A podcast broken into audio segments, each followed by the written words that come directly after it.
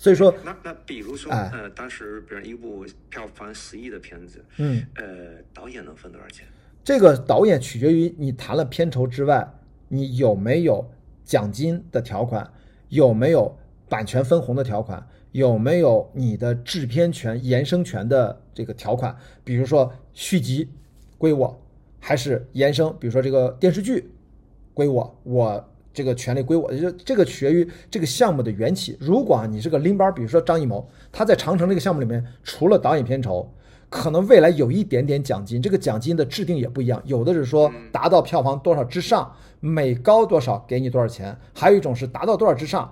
就是固定给你多少钱，再高多少固定给你，这个完全每个合同都完全不一样。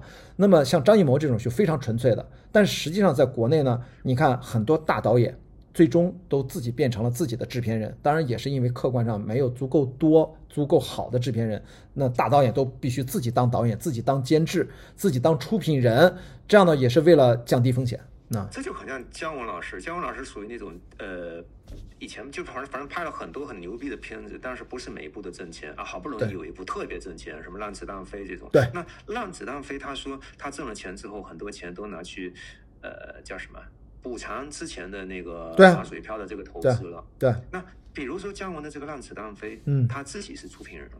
那那这个片子的话，其实就有可能让他过去几年在市场上的那个颓势突然间扭转过来，嗯顿时就呃这辈子都花不完，是这样吗？呃，其实问题就在于这儿，你能大赚就有大赔。你就说到姜文，其实你看到后面他也没有大赚。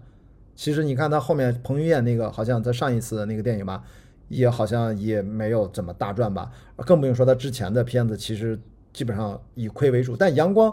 呃，灿烂的日子一定是大赚，它是那年的电影的票房冠军。但那个年代，九十年代，一九九三年还九四年哎，那个时候的票房冠军是能挣多少钱啊？呃，那个时候那个时候票房冠军都忽略不计的还，是旧的市场体制，一千多万就算，就算票房很好，他也拿不到一几个钱。对对对，一千多万，一千多万就可以是票房冠军。你想想，冯小刚这么多年连续至少那个时期，从甲方乙方到不见不散，到到到那啥，后面第三部我忘了啊，就是连续三年都是票房冠军，做了他的专门的研讨会啊。两千年网上我还记得微博上转了一个凤凰卫视当时拍的冯小刚在两千年的生活当中的一天，正好，对，想起来了，哇，那就是两千年，他连续三年。看他的看他的妈妈还是啥的，然后他去那个中影集团，你会看到韩三平在那儿，然后旁边一堆不忿他的老导演，陆川坐在后排，他逗。对，开了一辆奔驰车，我记得。对对对对，就是那是两千年，二十一年前，所以那个时候票房大概你有个一千多万，你就是呃两千多万，然后你就年度冠军，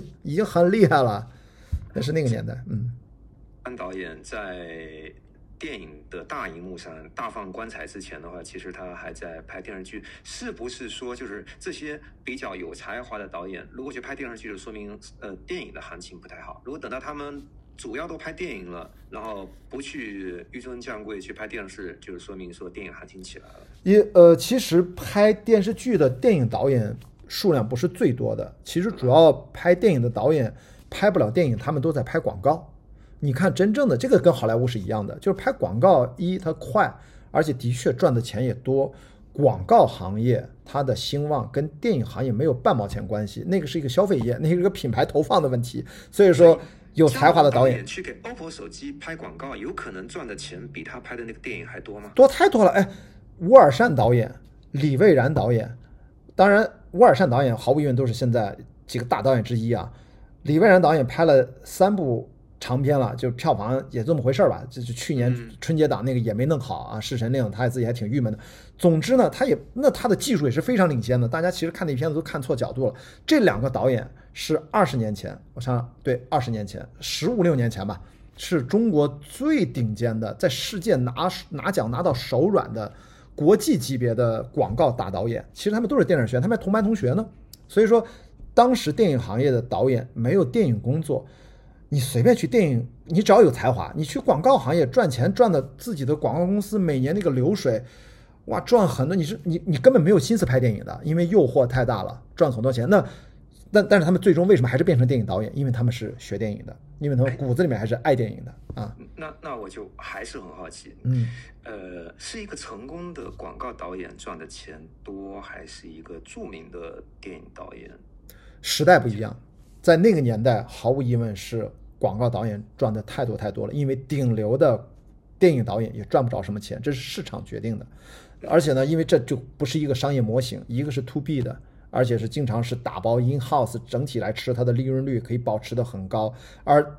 电影是 to C 的，这个到现在倒没有变化。to C 的市场永远是不可控的，等于卖电影票。我一直经常说，跟卖卖牙膏、卖卖卖卖卖洗衣粉差不多。牙膏、洗衣粉还这个复购率非常高，复购率都比你电影票可能还要高，你知道吗？因为它是日常用品，电影都不敢说自己是个日常用品。所以现在不一样，现在如果你是一个票房大卖的片子，那当然你导演，比如来个你好李焕英，谁知道贾玲一下对吧？那那你可能就撞一个大的。对吧？你这个真的是没法讲。你说像吴京、像徐峥，然后像贾玲这几位的话，其实你你刚刚看合同不是说你不是都说这几年的这个市场环境不太好了吗？可是我们的这个票房的记录还是水涨船高。票房我说的市场环境不太好，其中一种阐述叫极化，这个在全世界都是这样啊，叫极化。极化嘛，说挣不着钱，是能挣到大钱的人少了，就那么几个人。是的，就是以前是二八定律，你不觉得现在电影行业一九都谈不上了？对吧？就是，就是票房高的就很高，但是就那么几部。中国我们直播业是一样的，所以我们直播业可以等同于电影业。我觉得其实各个行业都差不多，只是看谁更急，拼谁更急，谁更卷。电影行业，中国电影现在最重要的问题不是说我们少票房高的电影，我们真正少的是众多的腰部电影。腰部电影，比如说票房一亿到五亿的电影，你去票房，你去猫眼查一查。一亿到五亿票房，这是支撑这个电影行业最正常的常态的腰部电影。这个腰要足够粗，水桶腰，这个才是一个常态。养活这个行业，我们这种人才有饭吃。我现在为什么退居二线了？其实我们也没没什么拍好的拍片机会。真正拍那啊，那如果说一亿到五亿都呃票房只能算腰部电影，那当然腰部电影的制作成本是多少？哎，你说问题特别好。我跟你说，最近有一部正在上映的电影，就是典型的腰部电影的代表，就是《扬名立万》。如果你做得好，《扬名立万》其实成本也就三四千万，它就基本个内景嘛，这个我们大概都知道。但是被很多我知道业内的大佬的公司都看走了眼，没有看出这个片子的真正的能够打穿一线到四线城市这样的一部电影，现在卖到了奔着十个亿去了。这就是毫无意外的，呃，不是，这就是不可质疑的黑马的典型的代表。那么它其实就是典型的腰部，它不用卖十亿，它卖三亿五亿，就这样的娱乐电影。你说，你说《扬名立万》它里面它是一个多么影史经典，也不至于嘛。它就是看着娱乐性高，类型化元素比较比较通透，而且呢，能够让一线观众看到一线观众的需求，让四线观众也觉得四线观众小镇青年看着也很乐。然后这个电影就大家就把它推上去了。哎，其实它也不能说是一个多么影史经典的电影，它它就是觉得亲民，然后他就觉得这个东西看着。符合我的预期，OK 了。一样的是吗？疯狂石头也是，当然是腰部电影，但是在那个年代，它创造的那个产出比已经远远超过腰部电影的呃预期了。因为腰部电影大概比如说制作费三五千万，比像长城这样大片还要高。呃，对，说说不准，因为当年疯狂的石头太便宜了。疯狂疯狂的石头拍了大概有三百万拍的，但是它内地版权的拥有人只承担一百万的压力。他一百三十万卖给了中影集团，他等于片方就赚了三十万块钱，等于中影拿到了一百三十万买了这个片子的内地发行权。我们替这个广大文艺青年问一下，比如像毕赣导演那种路边野餐这种，它成本也很低。呃，对对对对，但发行成本高啊，它主要钱是在后期和发行。挣钱吗？他这个呃，它最后票房是五六百万吧，因为那个片子它跟挣不挣钱就不重要了，因为我们谈到是另外一个话题，就是当一个电影我们认为它有市场价值以外的价值，比如说艺术价值，比如说它的。那那作为一个投资人，我我要挣钱啊，我我哎不一样，应该如果你是一个专业的电影投资人，你就知道。对于一个专业的电影投资人来说，赚钱是他的责任和义务，但是不是他唯一的目标。这就是为什么我们很多人对王晶问对王晶是有误会的，都觉得王晶就是一个追逐啊港币的票房的烂片导演。其实王晶才是真正的香港最中流砥柱的职业电影人、职业投资人、职业监制，还包括职业演员。香港电影的。扛大梁的人物，因为他从来都是商业片，他也拍真正的艺术电影，他也关注，而且他也投资，他也扶持。这我觉得为什么不能把那个片子拍的不那么烂呢？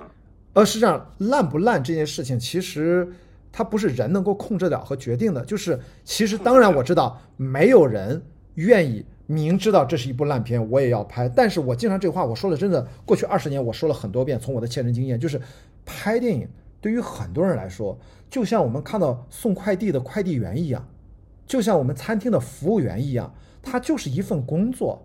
而且你对这份工作，你根本无法掌控。你再怎么努力，你的这个快递你就能准时送达吗？你再怎么努力，你的每天去送餐的时候，它就盘子就不摔吗？你控制不？都摔也不好。不，他也不哎，是，你看啊，摔的可不是同一个人，对不对？拍烂片的不是同一个人，就是，而且呢，电影这个事情大家一直没有接受，能拍出让大家开心的杰作，它在整个行业里面，它永远都是少数人。因为有才华的人，他在哪个行业里面，他也不是说进入这个行业里面，这个行业里面只有天才，没有庸才，不是的。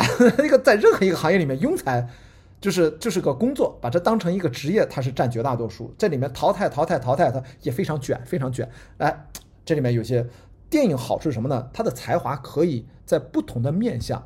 有人在拍喜剧很有才华，有人拍艺术电影很有才华，有人拍动作片儿就特别有感觉。所以你只要有你的一个擅长，你在这个行业里面是能谋到饭吃的。所以大家其实总总是期待着买票都是经典。为什么要去扶持毕赣导演？呃，是这样我刚才就说嘛，我刚才一直说，职业的电影投资人就一定要知道他对电影的支持。你如果只是奔着赚钱来，你最终赚不到钱。你真正的要扶持这个行业，其实就是要用商业片赚到的钱扶持一些有创造力的年轻人，可能是天马行空、脑洞大开的那种商业的创造力，也可能是文艺和艺术前沿探索的创造力。毕赣应该是很多人的共识，觉得他是一个在艺术探索上这么年轻，有自己的建树和思考，应该支持这样的年轻导演。我觉得只要是职业的电影人，有机会，他性价比又还 OK，当然应该投。